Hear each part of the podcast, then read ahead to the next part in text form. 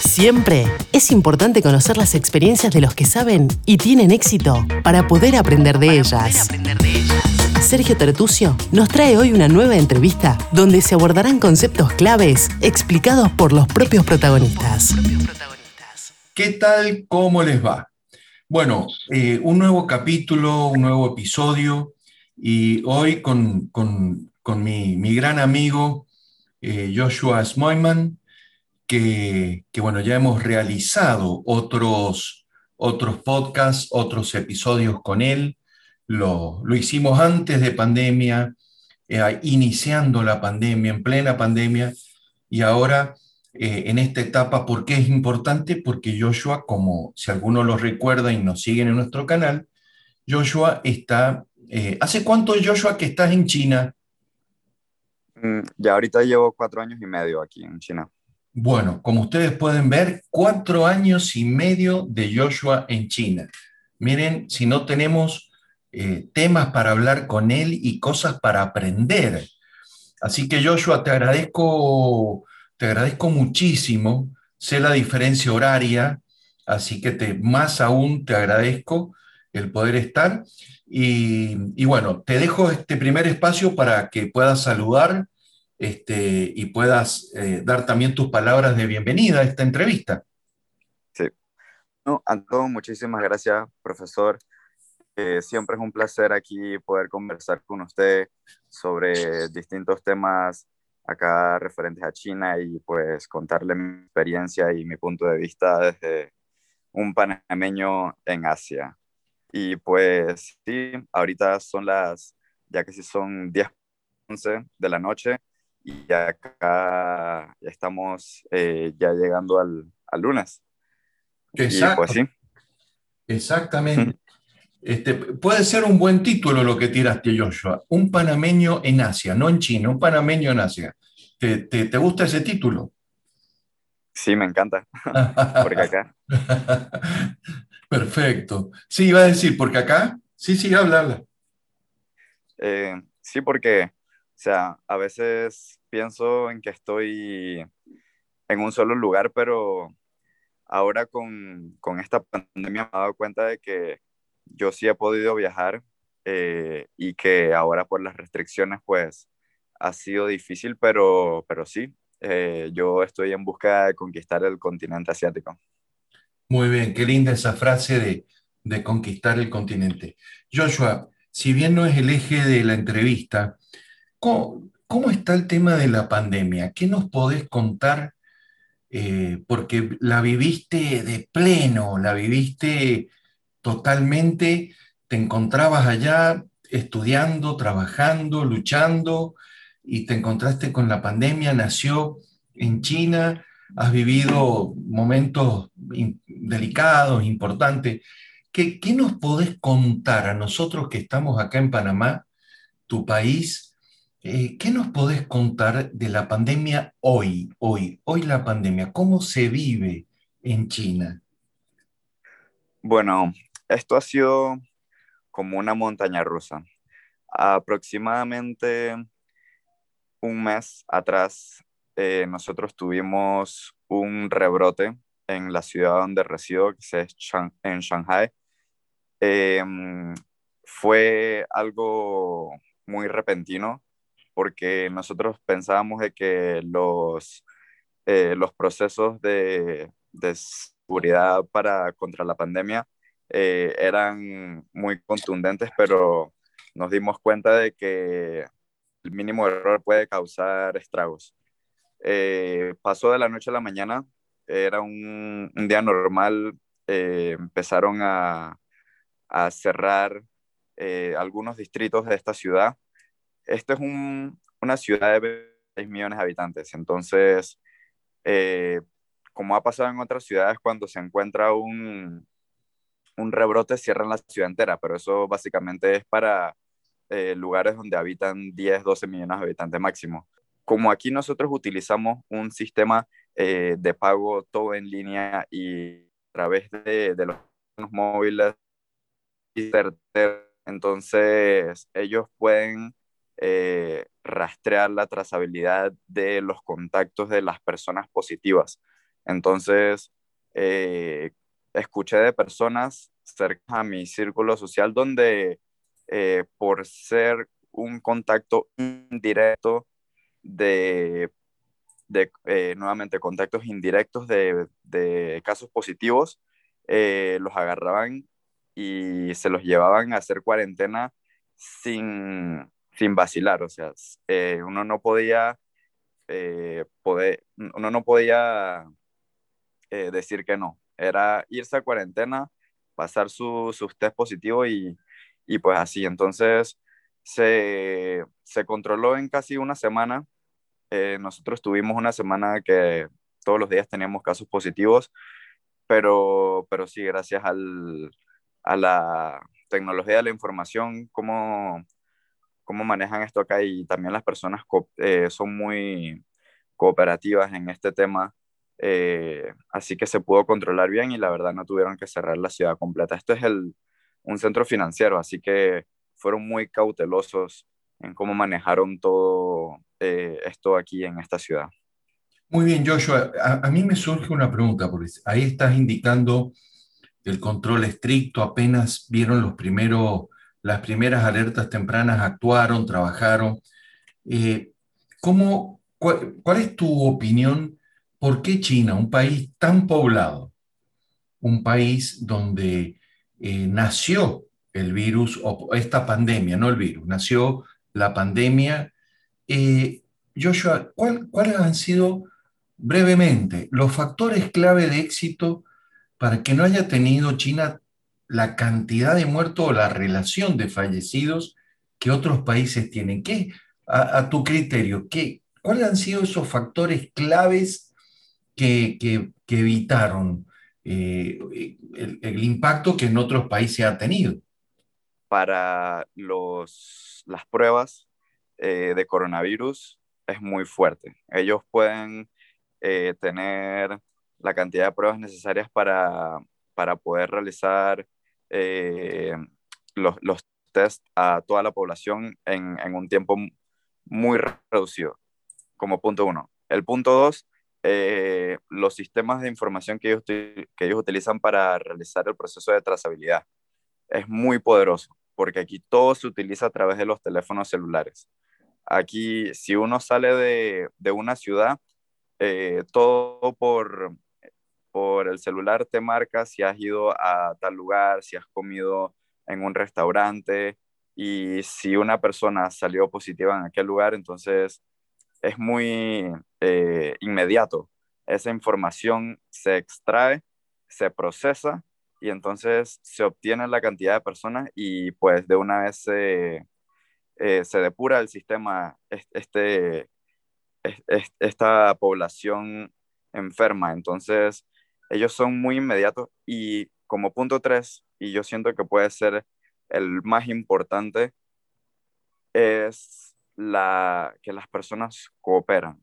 O sea, aquí no existe el, ay, yo no me voy a poner esa mascarilla, o ay, yo no me voy a hacer ese test, o ay, yo sé que yo lo tengo. O sea, aquí las personas lo hacen cuando se les pide. O sea que podemos resumir, o sea que podemos resumir, eh, Joshua, en primero, eh, la cantidad de pruebas y estar permanentemente haciendo pruebas para detectar a los contagiados. Segundo, la, eh, usar la tecnología para llevar la trazabilidad de cada una de las personas para que inmediatamente detectado una persona contagiado, se sabe cuál es, cuáles ha sido la posible, los posibles contagiados e inmediatamente actuar. Y, y, esto que tú dices, tercero, es un tema cultural. Está bien, es un tema cultural. Es decir, si te ordenan que uses mascarilla, que cumplas con esto, que cumplas con esto otro, la gente lo cumple. Eh, digamos, esta sería la base, Joshua. Correcto, a, mi parecer. No, no, está bien. Y vuelvo a reiterar para los que nos están escuchando, Joshua hace cuatro años y medio vive en China, eh, por lo tanto conoce, eh, conoce el país, conoce la población, conoce la cultura, no es improvisado en un país eh, tan exigente y duro como China. Por lo tanto, estamos, estamos viendo algo realmente estamos viviendo, o, Joshua has estado viviendo muy bien esta situación. ¿Me, has escuchado bien, Joshua, no? Sí, sí, la escuché bien. Perfecto. Bueno, eh, Joshua, este era el primer punto.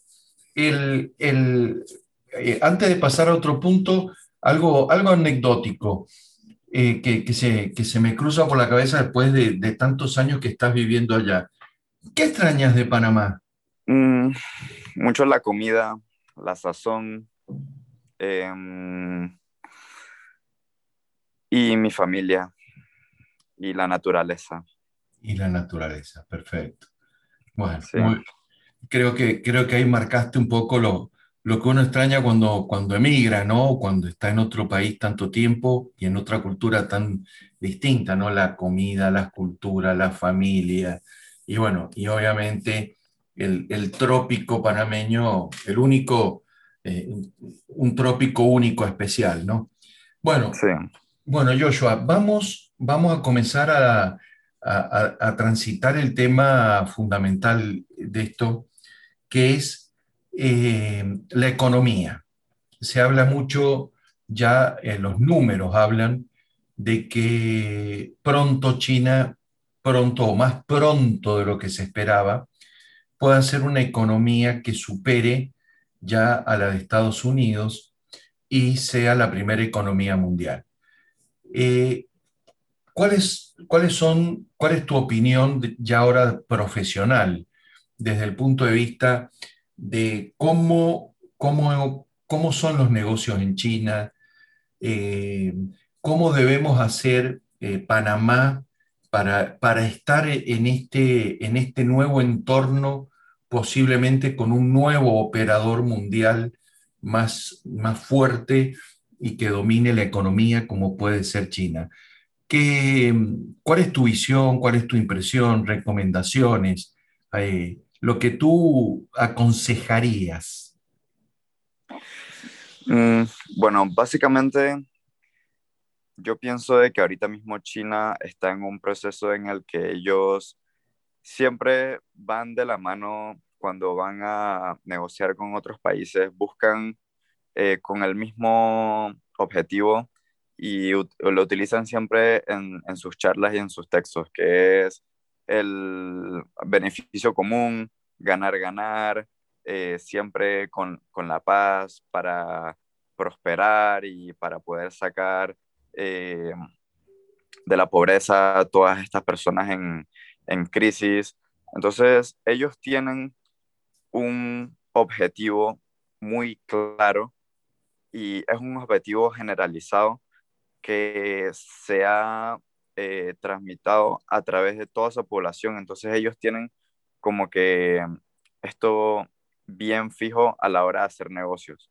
Siempre no es eh, voy a hacer negocios para yo ganar y entonces tú perder. No, aquí siempre se busca un beneficio en común en el que se pueda realizar una, eh, una relación a largo plazo, no solamente a corto ni a mediano plazo. Entonces, a la hora de que uno vaya a hacer negocios eh, con China, que sería el primer punto que quisiera comentar, es que muchas personas aquí buscan siempre vender eh, los precios más altos y solamente no piensan a largo plazo. Entonces aquí uno necesita tener eh, una visión de primero cómo tener una relación no solamente comercial, sino una relación, eh, no podría decir personal, pero así familiarizarse con la persona con la que uno está haciendo negocios, para entonces así tener,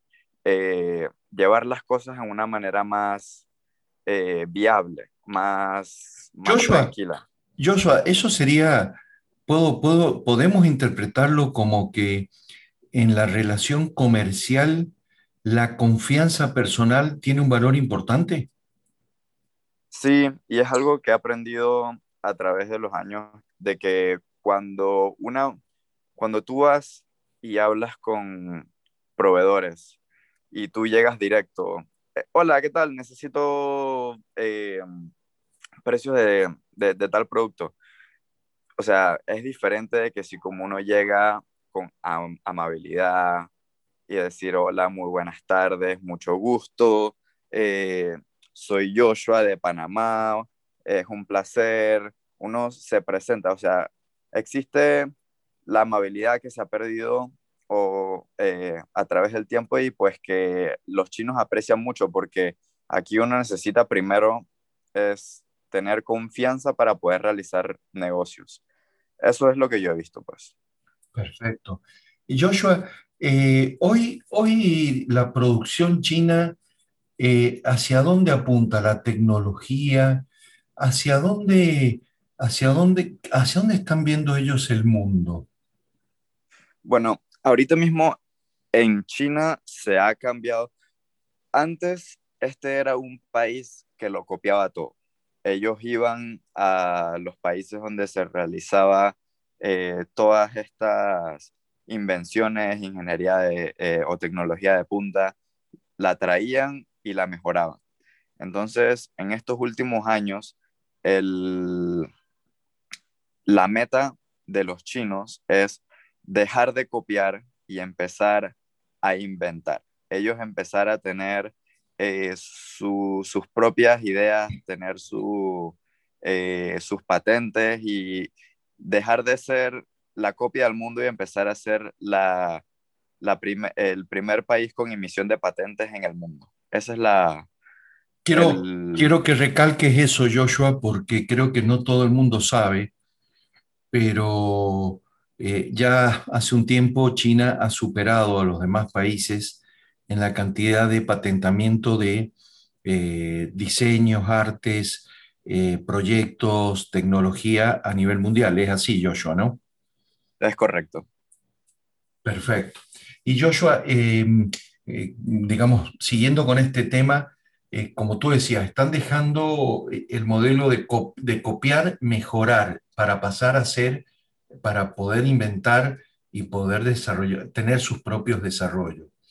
Ya nos has comentado que están todo todo hiperconectado y que desde el celular uno o desde el móvil, desde, el smartphone, uno se maneja todo, compra, paga, eh, transfiere dinero, eh, hace todo, paga los impuestos, etc. Y, hacia dónde estás viendo tú, como joven generación Z, eh, hacia dónde están apuntando ellos la fabricación, el enfoque industrial, ¿hacia dónde ves que, China está, cuál es el escenario futuro a tu criterio que China está teniendo? Mm, como parte de los esfuerzos del gobierno central, ellos tienen una estrategia en la que están eh, cerrando la mayor cantidad de fábricas que no cumplen con los estándares de calidad impuestos eh, en base a los convenios internacionales en materia de de lo que es em, el eh, cuidar el ambiente, eh, también em, mejorar la, la, producción, la eficiencia de utilización de recursos. Entonces, ellos están depurando todas estas fábricas que no cumplen con esos estándares. Em, ellos acá también están mucho cambiando, bueno, están dirigiendo sus esfuerzos a la automatización.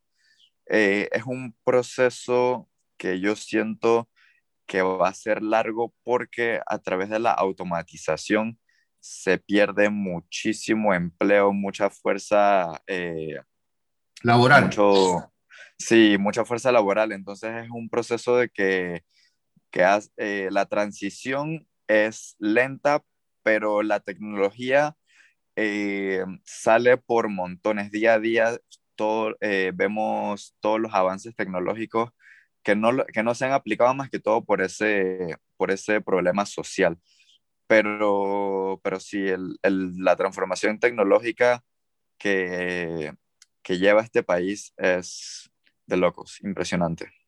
Muy bien, Joshua. Eh, otro, otro tema que para mí es muy importante. Eh, un panameño quiere, quiere hacer negocios, eh, necesitamos internacionalizar aún más las empresas en Panamá. eh, un panameño, un latino, un latino, quiere ir a, o, busca eh, en China alternativas, oportunidades y demás. Nadie mejor que, que, tú para poder hacer recomendaciones. ¿Qué, qué recomienda? ¿Qué pasos hay que hacer? Antes de viajar a China, primero hay que viajar, primero hay que establecer relaciones previas vía algún tema eh, virtual, eh, hay que hacer una investigación, cosas que son normales, pero ¿qué recomendaciones harías para un panameño, un latino, que eh, necesariamente va hasta esta primer o ya pronta primera economía mundial? ¿Qué, qué nos puedes indicar, Joshua? Yo pienso que primero que todo uno tiene que venir aquí con, con su meta bien clara. Porque si uno llega acá sin, eh, sin una meta clara, o sea, aquí hay un mundo de posibilidades. La cantidad de servicios y productos que se ofrecen aquí son innumerablemente eh, o sea, la, la, cantidad no se compara a lo que existe en Panamá. Entonces uno se puede confundir y uno puede, eh, no puede enfocarse lo suficiente. Si, si uno aquí llega con, la, con una meta, cuál es tu producto, cuál es tu servicio, lo que tú quieres ofrecer, tú vas directo al grano y, uno es más eficiente con el tiempo. Em, eso como punto uno. Y también, eh, más que todo, manejar la información. O sea, si tú, entre más, más información tú manejas, es mucho más fácil negociar y, bueno, no más fácil, pero si no, eh, se hace más claro el proceso de negociación. Perfecto, Joshua. Bueno, y un tema también, volvemos a un tema anecdótico, ¿no? Eh, y que tiene que ver con la cultura, para entender la cultura. Eh, hemos atravesado ahora estos días el Año Nuevo chino, que para aquellos que no, no conocemos en profundidad, eh, obviamente el máximo respeto a la comunidad, nuestro máximo este, saludo y obviamente honor a, su festejo, porque sé que es un festejo importante. Eh, pero hay mucha gente, Joshua, que, Joshua, que no sabe eh, por qué la importancia de este día, cómo se festeja ya, qué, qué significa para el chino este festejo. Eh, ¿Cómo lo has vivido vos en, China? ¿Qué nos podés contar? Bueno, em, empezando lo que es la celebración del Año Nuevo Chino, como esta palabra como tal, eh, nosotros la utilizamos más que todo eh, porque también nosotros le llamamos al Año Nuevo cuando empezamos un nuevo ciclo en, por lo menos para las personas que utilizamos el, el, eh, el calendario, el solar. Entonces, el solar de nosotros es el primero de enero. Nosotros el, el, Año Nuevo Chino lo estamos celebrando ahora porque es el calendario lunar. Entonces, esto significa un nuevo ciclo a través, eh, entonces, lo que marca es el inicio de la primavera. Entonces, el inicio de la primavera, lo que aquí nos está diciendo es que empieza el tiempo de producción para poder, pues, eh, tener los insumos alimenticios. Entonces, por eso es que ha sido una celebración de tanto tiempo, porque todo el mundo celebra de que, pues, ya podemos producir alimentos. Eh, entonces, aquí, no solamente en China, sino en toda la comunidad que utiliza el, calendario lunar eh, para pues contar los días, digámoslo así, eh, se, lleva así y se maneja así. Entonces, la celebración aquí se basa en que las personas se reúnen para, para celebrar pues este, este acontecimiento, eh, ver a la familia, muchas personas aquí en China se separan por mucho tiempo. Aquí la, es una comunidad muy trabajadora donde personas pueden estar lejos de su familia por nueve, diez meses y este es pues el tiempo de reunificación familiar para pasarla en comunidad. Y pues es muy bonito cómo lo hacen aquí, la verdad la ciudad es muy tranquila, todos muy amables, siempre comiendo juntos, compartiendo. Y pues la verdad que me encanta cómo las tradiciones se llevan a través de, los años y pues la verdad se, se mantienen muy firmes. Excelente, Joshua, excelente. Eh, como siempre, eh, un aporte fundamental para poder aprender este tema. Bueno, Joshua, y finalizando, a ver, eh, ¿a quién te gustaría saludar? ¿A quién quisieras brindarle algún tipo de, mensaje? Y también tu, cierre. Quiero que, que, te explayes y puedas saludar y hacer tu cierre. sé que estás con un proyecto pero no te voy a preguntar porque hasta que no esté cristalizado eh, no, se habla. Así que eso mm. lo vamos, pero eh, ya me has prometido que cuando tu proyecto salga, eh, lo vamos a, mostrar o, vamos a hablar de él. Así que bueno, tu saludo y tu cierre final, Joshua. Sí, bueno, primero que todo quiero saludar a mi hermanita, que ahorita en abril va a cumplir sus 15 años, Sofía Velázquez, a mi madre, que a lo largo de esta pandemia ha sido una persona muy fuerte y ha podido superar, eh, Lisbeth Araúz, y pues a toda mi familia, que por favor se cuiden mucho de este coronavirus, que usen sus mascarillas, que por favor eh, tengan mucha precaución. Eh, mi mensaje es que por favor, ahorita existe mucha confusión entre la verdad cómo llevar este, esta situación inédita a poder superarla y es algo que nunca se había visto en la historia de Panamá, de Latinoamérica, sufrir una pandemia como lo hemos llevado y pues la verdad que lo único que se necesita es comprensión, paciencia y preparación, no solamente física, pero sino mentalmente para lo que es ahorita mismo estamos en el proceso de vacunación, así que hay que ser eh, muy resiliente eh, con todas las circunstancias como se están dando, que si eh, ahorita mismo las cadenas de suministro su, pueden traer las vacunas o no, o sea, hay que mantenerse con mucha expectativa, pero siempre apuntando positivo y pues apoyando a los gobiernos locales que están haciendo lo posible y pues nada, esperar que todo mejore. Y pues sí, con mi proyecto ahorita mismo estoy en, en pasos pequeños, estoy empezando, como ahorita apenas estoy a punto de graduarme de mi universidad, ya me faltan seis meses, en junio termino mi, carrera y entonces ahí pues será cuando ya tenga mi proyecto totalmente establecido y pues ya sí podremos hablar más a profundo de ello. Bueno, Joshua, muchísimas gracias y, bueno, eh, también creo que para mí es un, orgullo, un honor escucharte. Eh, me acuerdo el primero o los primeros podcasts a este, hay una evolución profesional muy grande tuya, te felicito. Eh, hay un crecimiento personal y hay un crecimiento también, obviamente, eh, en lo laboral, en, lo, en, tu profesión, en tu persona. Así que te felicito, Joshua. Espero que sigamos conectados para, para, para todos, no, no solo para mí, sino para todos acá en Panamá, en Latinoamérica.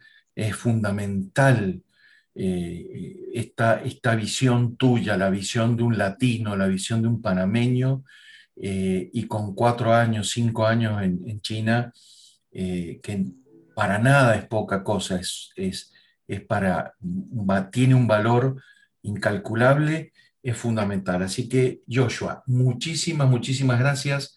Creo que no nos olvidamos ninguno de los temas que nos planteamos hablar.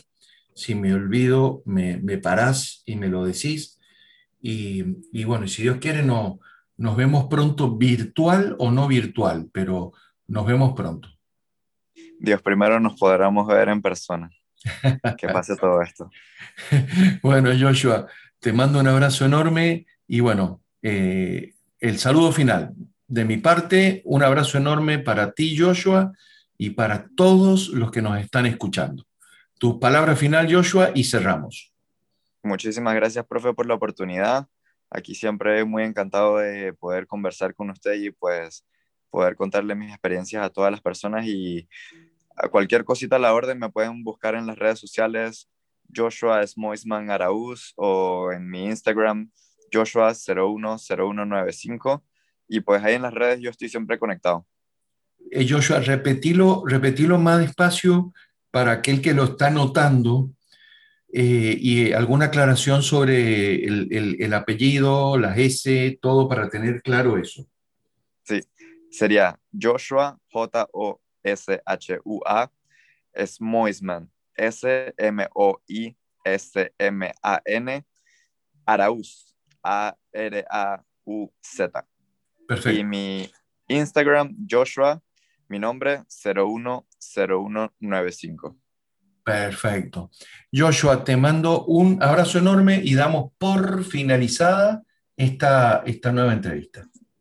La práctica y los buenos hábitos son claves para nuestro éxito. Debemos poner en acción todos los consejos y conceptos aprendidos. Compartí este episodio entre tus amigos y conocidos y recordá visitar nuestra web www.ifadesa.com y seguirnos en las redes sociales. En Instagram y Twitter estamos como arroba ifadesagps. Todo el equipo de Sergio Tertucio te saluda y te desea el mayor de tus logros.